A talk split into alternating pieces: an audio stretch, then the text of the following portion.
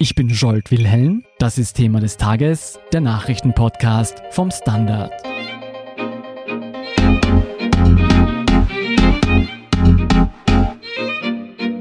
Mit der Angelobung am Dienstag ist es nun offiziell. Österreichs neue Regierung ist eine Koalition aus ÖVP und Grünen. Nach Jahrzehnten Rot-Schwarz und Schwarz-Blau eine historische Premiere. Die Parteien konnten sich, trotz großer Differenzen, auf ein gemeinsames Regierungsprogramm und über die Aufteilung der Ministerien einigen. Was diese Partnerschaft der Gegensätze Österreich bringen wird, berichtet Konrad Seidel. Er ist Innenpolitikredakteur beim Standard. Konrad Österreich wird nun erstmals von einer türkis-grünen Koalition regiert. Hättest du dir das vor der Wahl im September vorstellen können? Also vorstellen kann man sich als innenpolitischer Redakteur sehr viel. Dass es sich mathematisch ausgehen würde, war nicht so ganz klar. Als das Wahlergebnis da war, hat man sich dann aber schon denken können, dass das in die Richtung geht. Aufgrund der großen Unterschiede standen die Vorzeichen ja nicht unbedingt gut. Man hat sich aber letztendlich auf eine gemeinsame Regierung einigen können. An der Spitze steht Sebastian Kurz als Bundeskanzler und Werner Kogler als Vizekanzler. Wie sieht diese Regierung denn weiter aus? Welche Ministerien hat die ÖVP und welche haben die Grünen in der Hand? Also beide Parteien haben in etwa das bekommen, was sie sich gewünscht haben. Man muss das natürlich auch an den Kräfteverhältnissen sehen, dass die ÖVP einfach sehr viel stärker, zweieinhalbmal so stark im Parlament vertreten ist. Das bildet sich auch in der Regierung ab. Die Grünen haben ihr Kerngebiet Umweltschutz bekommen und sagen wir mal nicht sehr viel mehr. Es hat die ÖVP bekommen, was ihr besonders wichtig war, den Sicherheitsbereich und dann noch ein paar Sachen im Wirtschaftsbereich, der natürlich der ÖVP auch immer sehr, sehr wichtig ist. Gab es irgendwelche Besetzungen für dich, die überraschend waren oder waren diese Entscheidungen alle zu erwarten? Also ein paar Namen hatte ich nicht gekannt. Sebastian Kurz hat bei der Personalauswahl ständig das, dass er sucht Leute, die er kennt, denen er vertraut und die jetzt nicht unbedingt aus dem Partei-Establishment kommen. Bei den Grünen hat dich da eine Besetzung überrascht? Ja, die Grünen hatten ja ein sehr, sehr breites Spektrum an Personen, bis sie aus dem Parlament geflogen sind. Und es sind natürlich da Personen herangezogen worden, wo ich sage, das ist grüne Kernkompetenz. Ein Rudolf Anschober, das ist jemand, den haben wir alle noch gekannt, als er Rudi Anschober geheißen hat. Das, was bei der Regierung sehr relevant ist, erstmals ein Frauenanteil von über 50 Prozent. Ich glaube, da hat sich auch Sebastian Kurze angestrengt. Das türkis-grüne Regierungsprogramm nennt acht Ziele, die man erreichen möchte. Das eine ist die spürbare Entlastung für arbeitende Menschen. Wie soll das gelingen? das, was die ÖVP immer wieder gesagt hat, sie wollen Steuerreformen machen, sie wollen versuchen, dass vor allem niedrige Arbeitseinkommen entlastet werden. Das wird jetzt keine große Strukturreform, das wird wieder eine Tarifanpassung werden, wo ein bisschen die kalte Progression abgefedert wird. Es werden die Grünen dabei ein paar Forderungen in Richtung Ökologisierung, sprich vielleicht beim Pendlerpauschale hineinbringen, aber das ist jetzt dann noch nicht der große Wurf, der kommt dann erst zwei Jahre später. Die Entlastung muss natürlich auf der anderen Seite gegenfinanziert werden, daher wird auch vielleicht von der grünen Seite stärker schon ein ökologisches Element eingefordert werden. Ziel 2 ist die Bekämpfung des Klimawandels. Ziel 3 wiederum ist ein nachhaltiger und wettbewerbsfähiger Wirtschaftsstandort. Geht das laut den beiden Parteien zusammen?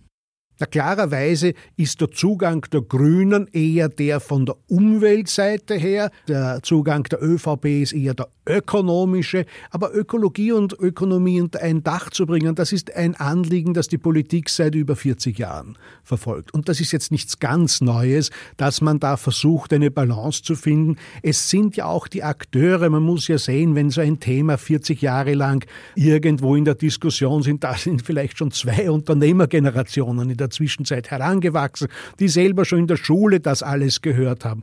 Da ist, glaube ich, die Bereitschaft dann auch sehr groß zu sagen, ja, wir machen auch wirklich merkbare strukturelle Reformen, denn das ist ja eines, was man viel zu wenig beachtet. Diese Regierung, in der die Wirtschaft mit einer wirtschaftsfreundlichen Partei sehr stark vertreten ist, wo auf der anderen Seite sehr starke Macht auch den Grünen gegeben wird, das könnte zu einer wirklichen Symbiose führen, die also international auch gut beachtet würde. Man sagt, aha, da wird versucht, ein Wirtschaftssystem wirklich anzupassen an die Gegebenheiten der Zeit. Und das ist vielleicht für Österreich sehr gut.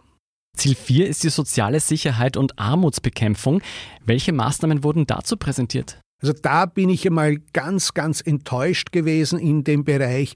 Soziale Sicherheit heißt natürlich auch immer Sicherheit der Pensionen. Mhm. Da gibt's von allen Regierungen und auch von dieser eigentlich nur ja, Beschwichtigung. Hier bin ich nicht überzeugt, dass da wirkliche Maßnahmen gesetzt werden. Das tut auch beiden Parteien weh, weil natürlich haben die Grünen nicht nur junge, urbane Wähler, sondern die haben sehr viele Leute, die selber schon ins Pensionsalter hineinreichen, weil die den Grünen seit über 30 Jahren treu sind. Also bei den Pensionen wird wahrscheinlich nicht viel passieren. Das Pensionssystem ist zwar auf die nächsten Jahre stabil, aber zukunftsfähig ist es so, wie es ist, wahrscheinlich noch nicht. Das andere ist Armutsbekämpfung. Da waren die Grünen sehr dahinter. Da ging es vor allem auch darum, dass man, wie, wie schaut das aus mit drohender Kinderarmut bei Familien, wo die Einkommen niedrig sind, auch welchen mit Migrationshintergrund. Da glaube ich, dass die Grünen ein sehr gutes soziales Gewissen haben. Und äh, Rudolf Anschober ist, glaube ich, ein Minister, der da auch sehr gut drauf schauen wird. Ich glaube, da ist eine große Chance, die bei der ÖVP ganz gut verfangen wird. Die sind eine christlich-soziale Partei. Ziel 5 ist ein konsequenter Kurs im Bereich Migration und Integration. Was ist denn damit gemeint, ein konsequenter Kurs? Ein konsequenter Kurs heißt, Österreich will sich die Leute, die zuwandern, aussuchen. Mhm. Das ist etwas, das darf man nicht vergessen. Das hat der Sebastian Kurz bereits in seiner Zeit als Integrationsstaatssekretär gesagt. Integration muss mit der Zuwanderung eng zusammenführen. Welche Leute brauchen wir? Jawohl, von Seiten der Wirtschaft bekommen wir Signale, dass wir eine Zuwanderung brauchen, und zwar eine Zuwanderung von sehr spezifischen Arbeitskräften. Das wird nicht überall positiv gesehen, nicht bei den Freiheitlichen, nicht bei den Sozialdemokraten. Bei manchen ÖVP-Wählern ist es so, dass die sagen, ja, wir, wir fühlen uns nicht wohl mit der Zuwanderung, weil es kommen sagen wir mal, auch die falschen Leute. Wir haben derzeit eine Armutszuwanderung. Wir brauchen aber eine Reichtumszuwanderung. Wir brauchen eine Fachkräftezuwanderung. Das ist etwas, was die ÖVP als ihren Bereich betrachtet und wo sie sich eigentlich auch im Koalitionsübereinkommen gesichert hat, dass ihre Positionen relevant sind. Grüne und Türkise waren bekanntermaßen sehr unterschiedlich bei diesen Positionen zur Integration. Glaubst du, wird es da Reibungspunkte geben? Es wird ganz sicher in dieser Koalition viele Reibungspunkte geben. Aber das, was beide Partner irgendwo vermittelt haben, die ÖVP stärker als die Grünen, aber insgesamt lasst man mal jede Partei das beackern, was ihr wichtig ist und versucht auch auszuhalten, dass jeder seinen Garten bearbeitet und zum Blühen bringt dort, was blühen kann und nicht, dass man sagt, wir haben da einen gemeinsamen Garten und der eine tut Dünger hinein und der andere Pflanzenschutzmittel. So wird es nicht laufen. Gespannt bin ich auf das nächste Ziel. Ziel 6 ist nämlich die beste Bildung für alle. Jetzt ist das Bildungsressort erneut in der Hand der ÖVP, die nicht gerade für Innovationen im Bildungsbereich bekannt ist. Wird sich das unter der neuen Regierung ändern? Im Bildungsbereich glaube ich, dass sich nicht viel ändern wird, aber in der Bildungsdiskussion wird ja immer über Strukturen geredet. Es wird viel zu wenig geredet über Inhalte, da wird seitens der Grünen wahrscheinlich ein bisschen was kommen. Und es ist zweitens ganz wichtig, dass diese No Child Left Behind Strategie, dass man sagt, ja schauen wir doch, dass dort, wo Kinder in einem großen Maße aus benachteiligten Familien kommen, wo die Muttersprache nicht die Unterrichtssprache ist, dass man dort verstärkt Lehrer hinsetzen wird. Ich glaube, das ist etwas, da braucht man sich nicht viel zu streiten zwischen der ÖVP und, und den Grünen. Gesamtschule wird es auf diese Weise nicht geben. Aber die Gesamtschule, das ist etwas was für Ideologen, das ist nichts für Kinder. Für Kinder ist es wichtig, dass sie Bildung bekommen. Aber es war von den Grünen schon ein Anliegen, eine Gesamtschule mal durchzusetzen. Naja, klar, weil bei den Grünen sind viele Lehrer, die das wollen, weil die ideologisch vorgeprägt sind. Und bei der ÖVP sind viele Lehrer, die genau das nicht wollen. Ja, dann wird man es halt nicht machen, sondern wird schauen, können wir mit dem, was es derzeit gibt, das Beste machen. Und das sind in Wirklichkeit Ressourcenfragen. Da geht es darum, ob in die Schulen, die das brauchen, wirklich genügend Lehrer hinkommen. Um Ressourcenfragen geht es auch bei Ziel 7. Da geht es nämlich um nachhaltige Finanzen, notwendige Investitionen und einen ausgeglichenen Haushalt. Was zeichnet hier die türkis-grünen Pläne aus? also das, was überhaupt die türkis-grünen Pläne ausmacht, in über 80, in über 80 Punkten des Regierungsprogramms haben die Verhandler gesagt, und das werden wir evaluieren. Mhm. Also da sind die Absichtserklärungen groß. Wir, wir machen da ein, ein Wirtschaftsprogramm, wo wir schauen, dass wir auf der einen Seite das Budget ordentlich haben, dass wir auf der anderen Seite Wirtschaftsförderung, Landwirtschaftsförderung, Umweltförderung, was immer man an Förderungen ausschütten kann, haben. Und trotzdem sollen die Steuern nicht steigen. Äh, ja. Klingt nach einer Wundertüte. Das ist natürlich eine Wundertüte, bei der hilft, dass wir eine viel bessere Konjunktur hatten als eigentlich vorhergesehen. Und wenn da nicht große Einbrüche kommen, stimmt sie auch auf der Einnahmenseite wahrscheinlich. Auf der anderen Seite muss man sehen, Ausgabenseitig wird man wahrscheinlich strukturell viel machen müssen, speziell im Bereich, also alles, was Verwaltung ist ist ja auch etwas, was die ÖVP immer wollte und wo die Grünen nicht wirklich dagegen sind, dass man sagt, machen wir Verwaltungsvereinfachungen, solange auf der anderen Seite die Rechtsstellung des Bürgers und der Bürgerinitiativen nicht geschmälert wird. Ziel 8 ist auch nicht uninteressant. Da geht es um mehr Transparenz im öffentlichen Bereich. Ist das eine versteckte Kritik an der Geheimniskrämerei von Türkisblau? Also es ist jedenfalls eine Kritik daran, dass in diesem Land alles von Anfang an als Amtsgeheimnis gilt. Hier, glaube ich, gibt es tatsächlich den Wunsch, offener zu agieren, wie weit dieser ganze Schleier, der über öffentliche Verwaltung liegt, gelüftet wird, das muss man dann im Detail sehen. Aber die Grünen haben dazu seit Jahrzehnten sehr, sehr viele Vorschläge gemacht und die ÖVP scheint geneigt zu sein, da einzusteigen. Und Parteienfinanzierung ist natürlich immer etwas, wo man dann sagt, das schaut man sich besonders genau an. Viel wichtiger ist darüber zu reden, wie kommen Entscheidungen in Behörden zustande. Konrad, im Parlament hat Türkis-Grün nur eine knappe Mehrheit. Von einer Zweidrittelmehrheit für Verfassungsänderungen ist man weit entfernt. Wie stark oder schwach ist denn dieses Bündnis deiner Ansicht nach tatsächlich?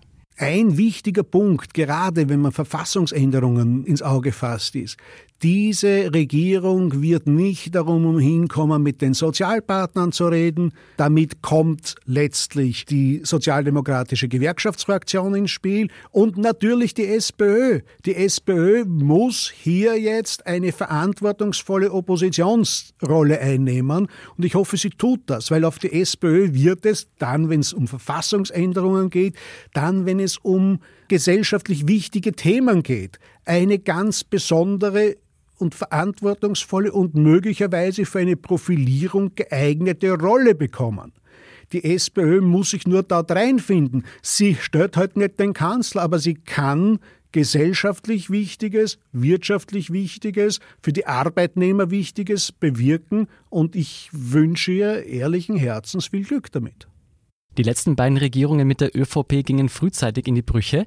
Denkst du, Türkis-Grün hat bessere Überlebenschancen? Also die Überlebenschancen in der Regierung kann man am Anfang ganz schwer feststellen. Tatsache ist, wenn die das, wofür sie sich bekannt haben, miteinander machen, dann kann das sehr lange und sehr gedeihlich funktionieren. Wenn sie bei jedem Punkt, wo sie nicht einer Meinung sind, flügelschlagend durch den Hühnerhof laufen und gackern, dann wird das zur Freude der Medien und vielleicht auch zur Freude der Opposition zu einem Ende dieser Regierung führen. Wie fielen denn die Reaktionen für dieses Bündnis der Gegensätze bisher aus? Also die Reaktionen muss man ja sehen. Kaum ist eine Partei so willkommen geheißen worden in der Regierung wie die Grünen. Die Grünen genießen für viele ihrer Themen breite Sympathien, weit, weit über ihre Wählerschaft. Aber man muss sehen, diese Koalition mit einer konservativen Partei, das ist etwas, was wir auch als international, wenn man sich anschaut, was die deutschen Zeitungen am Wochenende geschrieben haben, die finden das alles als ein sehr, sehr spannendes Experiment. Und ich bin selber auch sehr gespannt. Denkst du, wird es Vorbildwirkung haben für andere Parteien und Regierungen in Europa? Ich glaube, man kann die Parteiensysteme heute viel, viel schlechter vergleichen als vor 20 oder 40 Jahren.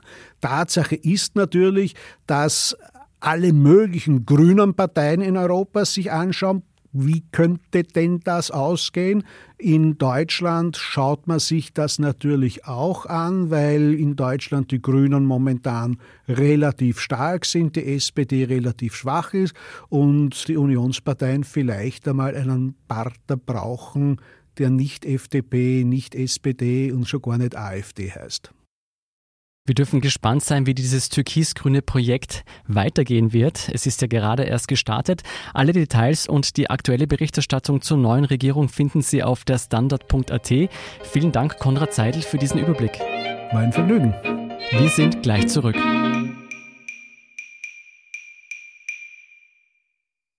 Guten Tag, mein Name ist Oskar Bronner.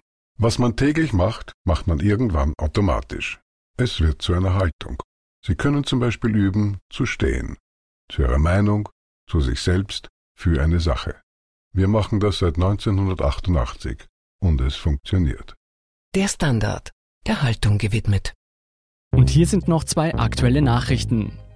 Erstens, nach der Tötung des iranischen Generals Soleimani spitzt sich der Konflikt zwischen dem Iran und den USA zu. Der Iran ließ nun per Gesetz sämtliche US-Truppen als Terroristen einstufen.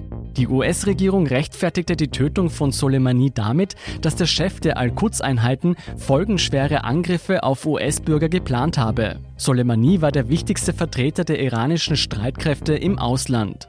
Militärbeobachter rechnen nun mit einem iranischen Vergeltungsschlag. Vor allem für US-Truppen im Nahen Osten dürfte sich die Gefahrenlage erhöhen. Zweitens, der unter anderem wegen Veruntreuung von Firmengeldern angeklagte Ex-Nissan-Manager Carlos Ghosn soll in einer Holzkiste von Japan in den Libanon geflohen sein. Der 65-Jährige begründete seine Flucht damit, dass ihm die japanische Justiz grundlegende Rechte verwehrt und das Prinzip der Unschuldsvermutung ignoriert. Japan behält Ghosns Millionenkaution ein, in der Türkei wurden mehrere mutmaßliche Helfer festgenommen. Zu all diesen Geschichten lesen Sie mehr auf der Standard.at. Um keine Folge von Thema des Tages zu verpassen, abonnieren Sie uns bei Apple Podcasts oder Spotify. Wie Sie uns unterstützen können, erfahren Sie auf der Standard.at/slash Abo. Und Sie helfen uns auch mit einer 5-Sterne-Bewertung beim Podcast-Dienst Ihrer Wahl. Ich bin Scholt Wilhelm, Baba und bis zum nächsten Mal.